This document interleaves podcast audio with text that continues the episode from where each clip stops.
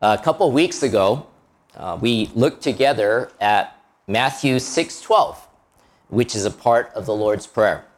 Uh, there, Jesus is uh, instructing his disciples. He says, "And forgive us our debts, as we also have forgiven our debtors." We saw how the words that Jesus spoke here had two parts to it: a request to God to forgive us our debts, that is, our sins and also a reminder for us to forgive others. We all need and desire forgiveness, to be set free from our debts. Today's passage of scripture is Jesus' words to his disciples and comes immediately after the Lord's Prayer. Jesus is speaking, he says, For if you forgive others for their transgressions, your heavenly Father will also forgive you. But if you do not forgive others, then your Father will not forgive your transgressions. First of all, let me say this Jesus is not saying here that the forgiveness of our sins is contingent upon us forgiving others for their transgressions against us. If this were the true meaning of what Jesus spoke here, then it would mean that God's forgiveness needs to be earned by us. However, we know this is not true.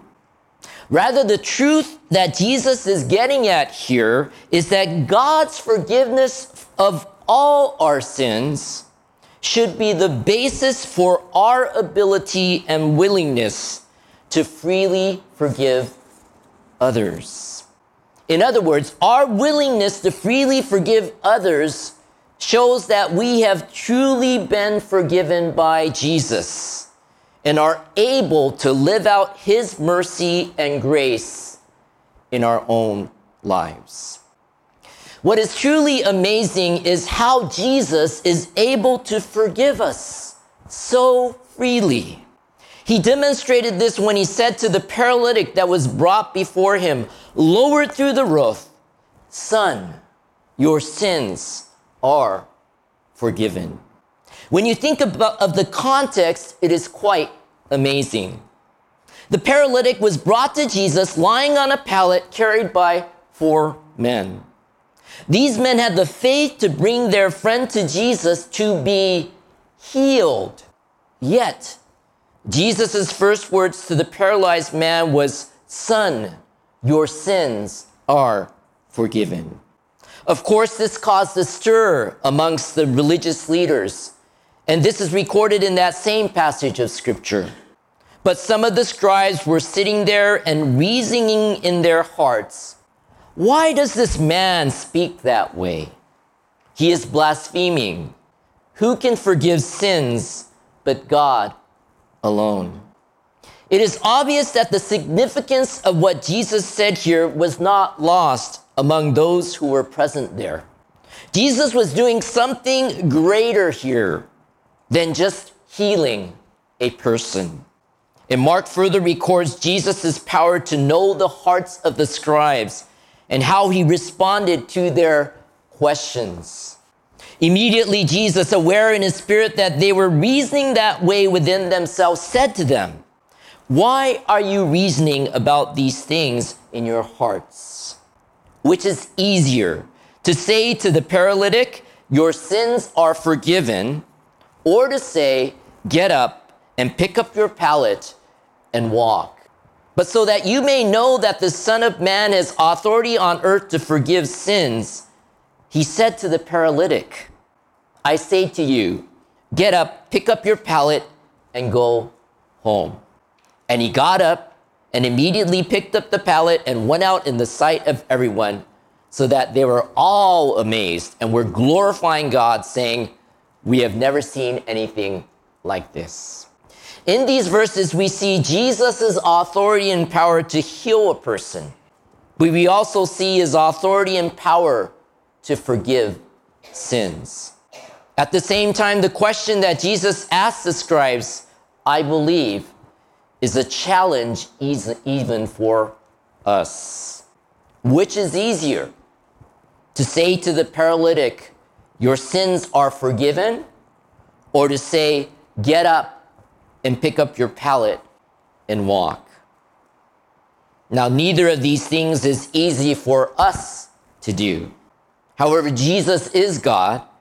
He is able to forgive us of all of our sins and is able to provide true healing. At the same time, I think this passage of scripture highlights the fact that Jesus is willing and is able to freely forgive us of our sins, which is something that is not easy to do, especially for us. Another passage of scripture shows us the same. It was when Jesus was being crucified. When they came to the place called the skull, there they crucified him and the criminals, one on the right and the other on the left. But Jesus was saying, Father, forgive them, for they do not know what they are doing. And they cast lots, dividing up his garments among themselves. And the people stood by looking on. And even the rulers were sneering at him, saying, He saved others. Let him save himself if this is the Christ of God, his chosen one. We see here how Jesus, even while being crucified on a cross, placed between two criminals and being sneered by the religious leaders, was able to say, Father, forgive them, for they do not know what they are doing. No one solicited, solicited this response from Jesus. No one asked for his forgiveness. And yet Jesus freely forgave them and thus was able to turn to the Heavenly Father to intercede for them. The Apostle Paul pointed to Jesus' willingness to freely forgive us of our sins through his willingness to freely die for us. Romans 5 6 through 8 says, For while we were still helpless, at the right time, Christ died for the ungodly. For one will hardly die for a righteous man, though perhaps for the good man someone would dare even to die. But God demonstrates his own love toward us in that while we were yet sinners, Christ died for us. Jesus died for us who are ungodly. Some of us may think we are righteous or good. However, the Bible makes it clear God's view of us is clearly stated, and it says, As it is written, there is none righteous, not even one. There is none who understands, there is none who seeks for God. All have turned aside, together they have become useless. There is none who does good. There is not even one. None of us is righteous or good. But God demonstrates his own love towards us in that while we were yet sinners, Christ died for us. Jesus did not die for us because we asked for his forgiveness. Jesus did not die for us because we asked him to save us. While we were yet sinners, while we were drowning in our own sinfulness without any concern for God or any understanding of our need for Jesus, he died for us.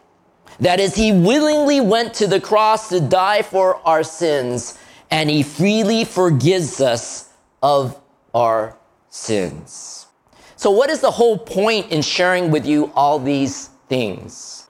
It is because we are to do the same and freely forgive others.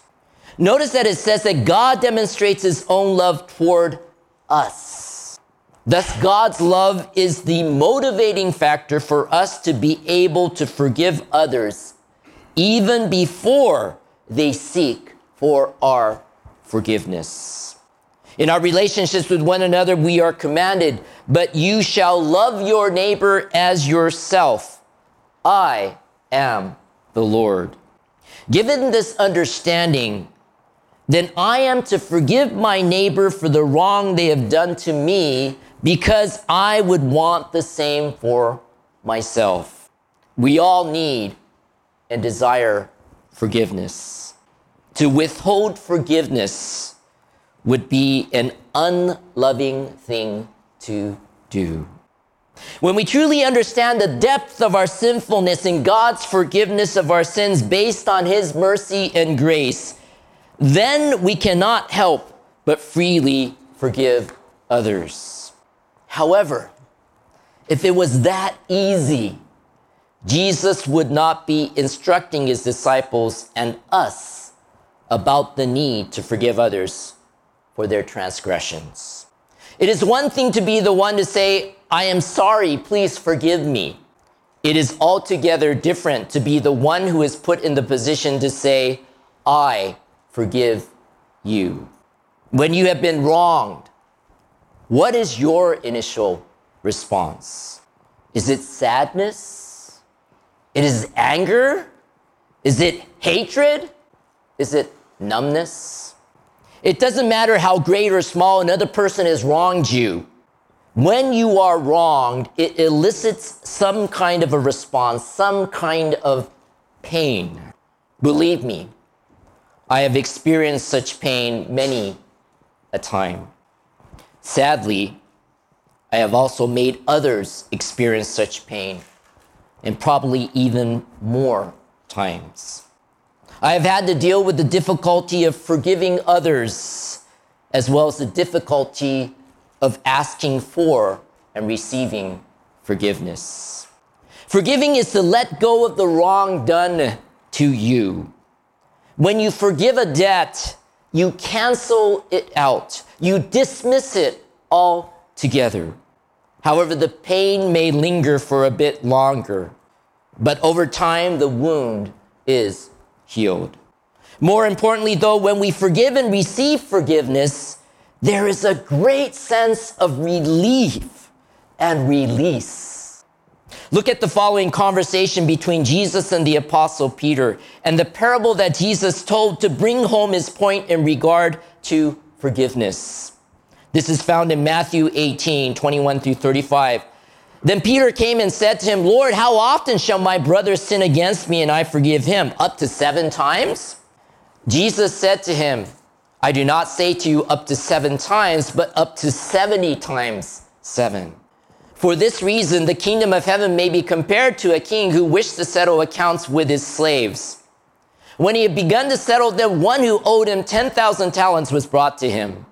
But since he did not have the means to repay, his Lord commanded him to be sold, along with his wife and children and all that he had, and repayment to be made. So the slave fell to the ground and prostrated himself before him, saying, Have patience with me, and I will repay you everything. And the Lord of that slave felt compassion and released him and forgave him the debt. But that slave went out and found one of his fellow slaves who owed him a hundred denarii. And he seized him and began to choke him, saying, Pay back what you owe. So his fellow slave fell to the ground and began to plead with him, saying, Have patience with me, and I will repay you. But he was unwilling and went and threw him in prison until he should pay back what was owed. So when his fellow slaves saw what had happened, they were deeply grieved and came and reported to their Lord all that had happened. Then summoning him, his Lord said to him, You wicked slave, I forgave you all that debt because you pleaded with me. Should you not also have had mercy on your fellow slave in the same way that I had mercy on you? And his Lord, moved with anger, handed him over to the torturers until he should repay all that was owed him. My heavenly Father will also do the same to you if each of you does not forgive his brother from your heart. What do we learn from Jesus regarding forgiving others? If we truly understand God's forgiveness, then we can freely and repeatedly forgive others. Not just forgive seven times, but forgive without counting how many times. So we learn here that our forgiveness should be unlimited. We also learned that God's mercy and grace is the example we are to follow in forgiving others. When we read this passage of scripture, each of us is to identify ourselves with the slave who owed the king 10,000 talents. Now, let me talk to our sensibilities as it relates to the term slave found in this passage of scripture here. We should be repulsed by the idea of anyone being owned by another person and seen as a commodity to be exploited and traded rather than as a person made in the image of God. Having say, said that, although the term slave is used here in this passage, it is quite obvious that the person named as such is not seen nor treated as a slave as we imagine from our own country's history. So please do not be offended by this term within the context of this biblical text. Again, as I said, each of us is to identify ourselves with the slave who owed the king 10,000 talents. In other words, each of us owes God more than we could ever repay. In ancient times, at the appropriate time of year, the king would settle accounts with those under his care. Although the worth of a talent varied in different periods, 10,000 talents represented about 60 million days of work for a peasant. It is said that the combined annual tribute of Galilee and Perea, just after the death of the repressive Herod the Great, came to only 200 talents. The tribute of Judea, Samaria, and Idumea came to 600 talents. Thus, this shows the laughably hyperbolic character of Jesus' illustration. In Jesus' parable, the slave owed the king more money that existed in circulation in the whole country at that time. This also shows both the foolishness of the slave for incurring such a great debt and the ridiculously generous nature of the king in allowing it. In other words, Jesus compares God with a king who lets a subordinate get too far into debt to ever pay him back. Thus, highlighting the fact that God's grace is so deep and unimaginable. The one who has been shown great mercy and forgiveness of a debt of 60 million transgressions should be able to show mercy and forgiveness toward others of much fewer transgressions. The reality is, we have been shown incredible mercy by God. He has forgiven us of our sins over and over and over again.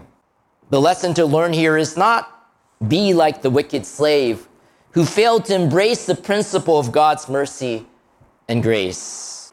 Because the consequences of this man's unforgiveness is clearly spelled out for us as well. This man's debt was reinstated and he was handed over to the torturers. The magnitude of the debt was simply unpayable by any means, and thus the man would never escape the torturers. Please note that the slave who was forgiven by the king and the fellow slave who sought forgiveness from the forgiven slave both humbly sought forgiveness. One was shown incredible mercy and forgiveness, yet he could not extend the same to his fellow slave. Please note also that it was the fellow slaves, those around, who saw this, who were the ones who reported what had happened to the king. It is then that the king's anger burned against the man and judgment was pronounced against him. Jesus' last words here should sink deeply into our hearts. My heavenly Father will also do the same to you if each of you does not forgive his brother from your heart. Again, God has shown us great mercy and forgiveness. If we fail to show to others the same, then we are rightly judged by God for our lack of faith in him and love for others. The Apostle Paul wrote about the necessity for those who trust in and follow Jesus to be forgiving. Ephesians 4 31 through 5 uh, 2 says, Let all bitterness and wrath and anger and clamor and slander be put away from you, along with all malice. Be kind to one another, tender hearted, forgiving each other, just as God in Christ also has forgiven you. Therefore, be imitators of God as beloved children and walk in love just as Christ also loved you and gave himself up for us, an offering and a sacrifice to God as a fragrant aroma. Showing mercy in the form of forgiveness is only possible when we ourselves fully recognize and appreciate the great mercy and forgiveness that has been shown to us by God. As such, we are to forgive each other just as God in Christ also has forgiven us. We are to be imitators of God in this, as his beloved children. We are to walk in love, just as Christ also loved us and gave himself up for us. Yet I know for some of us, it is still difficult to freely forgive others. Let me end by telling you a story about a true act of forgiveness shared by Albert H. Quie, the former president of Prison Fellowship Ministries. The man I ate dinner with tonight killed my brother. The words spoken by a stylish woman at a prison fellowship banquet in Seattle amazed me. She told how John H. had murdered her brother during a robbery served 18 years at Walla Walla, then settled into life on a dairy farm, where she had met him in 1983, 20 years after his crime. Compelled by Christ's command to forgive, Ruth Youngsman had gone to her enemy and pronounced forgiveness. Then she had taken him to her father's deathbed, prompting reconciliation. Some wouldn't call this a success story. John didn't dedicate his life to Christ. But at that prison fellowship banquet last fall, his voice cracked as he said, Christians are the only people I know that you can kill their son and they'll make you a part of their family. I don't know the man upstairs, but he sure is hounding me. John's story is unfinished. He hasn't yet accepted Christ. But just as Christ died for us, regardless of our actions or acceptance, so Ruth forgave him without qualification. Even more so, she became his friend. Let us indeed pray and forgive us our debts as we also have forgiven our debtors. Let us prayerfully and humbly live this out by forgiving and loving others. Let us pray. Dear gracious and merciful Heavenly Father, 恵み深き、憐れみ深い、地なる神様、We thank you for your great love for us. 私たちに対する本当に偉大なる愛を感謝します。We thank you for sending your son Jesus to die for our sins while we were yet sinners. 私たちがまだ罪人であった時に、あなたの御子であるイエス・キリストを十字架に死ぬために送ってくださったことを心から感謝いたします。We thank you for your forgiveness. あなたの本当に許しを感謝します。At the same time, we confess before you that we sometimes have difficulty forgiving others. 私たちは神様の前に告白します。それだけの許しをいただいているにもかかわらず、他者を許すことが時々難しいであります。Father, we know that even this we cannot do it. in our own strength. 神様、このことすらも私たちは自分の力では何もできないことを知っています。So by your love and by your Holy Spirit, help us to forgive others, to forgive one another. ですからどうか神様の愛とまた精霊によって私たちが他者、またお互いを許すことができるように助けてください。This is our humble prayer before you. 神様の前の謙虚なる祈りであります。In Jesus' name we pray. イエス様の皆によってお祈りします。アメン。